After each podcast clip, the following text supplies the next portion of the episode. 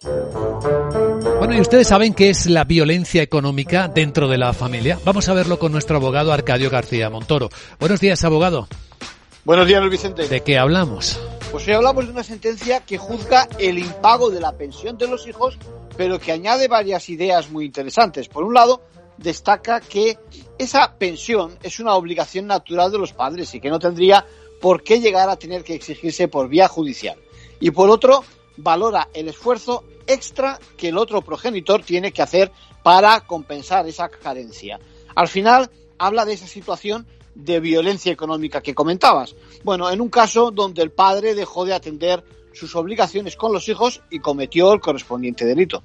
¿A cuánto asciende la deuda y la condena al padre?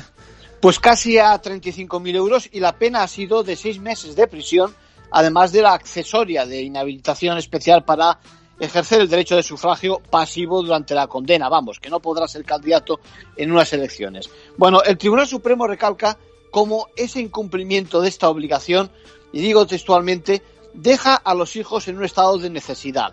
Bueno, dada la corta edad y la carencia de autosuficiencia.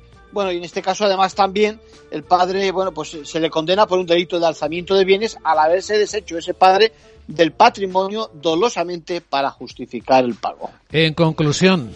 Bueno, pues una aportación muy interesante, diferente, la de hablar de esa doble victimización. Primero la de los hijos necesitados de aquellos alimentos y luego la de ese, de ese otro progenitor que le tiene que sustituir aportándolos.